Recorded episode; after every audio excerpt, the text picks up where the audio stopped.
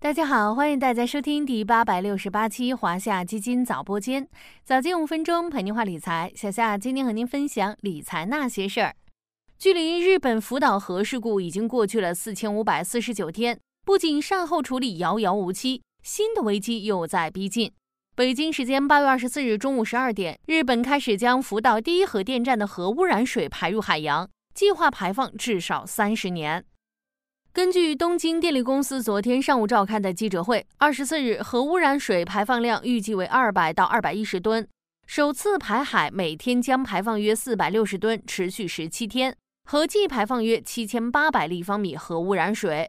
日本核污水排海的消息引爆了国际舆论。海关总署昨天宣布，自八月二十四日起全面暂停进口日本水产品。核污染水到底有多脏？预计多久会影响到中国？日本的海产品、日用品还能买吗？今天我们就把目光聚焦到令人震惊的日本核污水排海事件。先简单回顾一下日本排放核污水事件的始末。二零一一年三月十一日，日本东北部海域发生九级地震，并引发特大海啸，福岛第一核电站发生严重的核事故。日本政府和东京电力公司采取紧急措施，注入大量冷却水。这些冷却水与核燃料接触后，成为高度放射性的污水。二零二一年四月十三日，日本政府宣布，计划两年后将积累的核污水排海。二零二三年八月二十二日，日本政府宣布，从八月二十四日，也就是昨天开始，将福岛第一核电站核污染水排入海洋。我们不希望二零二三年八月二十四日成为海洋环境的灾难日。外交部发言人的这句话震耳欲聋。日本一直试图混淆核污水与核废水的区别，但其实核污水比核废水的危害更大。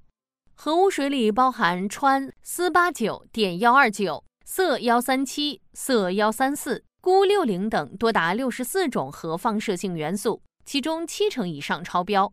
很多放射性核素到现在仍然没有有效的处理技术。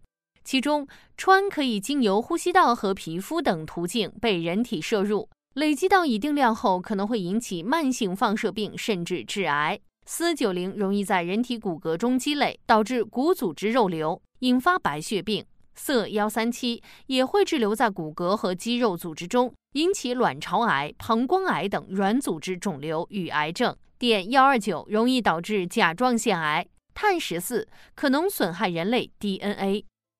这些核放射性元素极有可能通过各种途径被人体吸收，比如说吃了富含核放射性元素的鱼，接触了富含核放射性元素的海水，甚至说排海的核放射性元素可能还会通过蒸腾作用进入空气，并在一呼一吸中进入人体。还要强调的是，这些核放射性元素的半衰期长达几千年，甚至几千万年。比如说，对人类和海洋生物影响危害最大的碳十四和碘幺二九，半衰期分别约五千三百七十年和一千五百七十万年，影响地球千万年。根据计划，日本核污水排海时间至少要持续三十年，将会影响整个太平洋乃至全球海域。第一种方式是洋流影响扩散到不同大洋乃至全球。福岛沿岸拥有世界上最强的洋流。其中大部分由西向东传播，跨越整个太平洋，还有小部分向西南方向进入，大概一年半到两年时间进入我国海域。德国海洋科学研究机构指出，从排放之日起五十七天内，放射性物质将扩散至太平洋大半区域。三年后，东岸的美国和加拿大将遭到核污染影响；十年后，蔓延全球海域。第二种方式是海洋本身的生态系统传播，核污水经过稀释，浓度会变低，但经过海洋生物食物链的不断富集，会让放射性核素不断浓缩。比如说，摄入核污染水的太平洋鱼类被渔民捕获，通过进出口进入各国。作为食物链的顶端，人类食用了摄入核污染水的海产品，就等于间接摄取了各种放射性物质。核放射物会破坏 DNA，如果每代人都吃进放射性物质，留在体内破坏 DNA，并且遗传，一代代改变人类基因，造成的后果不堪设想。对于普通人来说，更关心的是日本的海产品、日用品还能买吗？首先要保持警惕，放射性同位素是挥发性物质，长期来看，食品、护肤品、衣物等等都会受到一定影响。建议大家在购买日本食品时，选择有营业执照、食品经营许可证、市场信誉度较高、经营状态稳定的商家。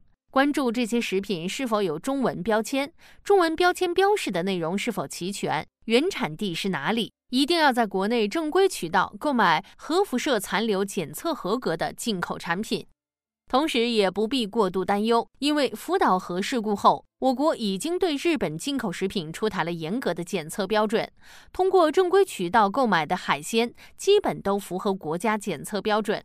最后，尽量使用内陆盐，易感人群少吃海产品。好了，今天的华夏基金早播间到这里就要结束了，感谢您的收听，我们下期再见。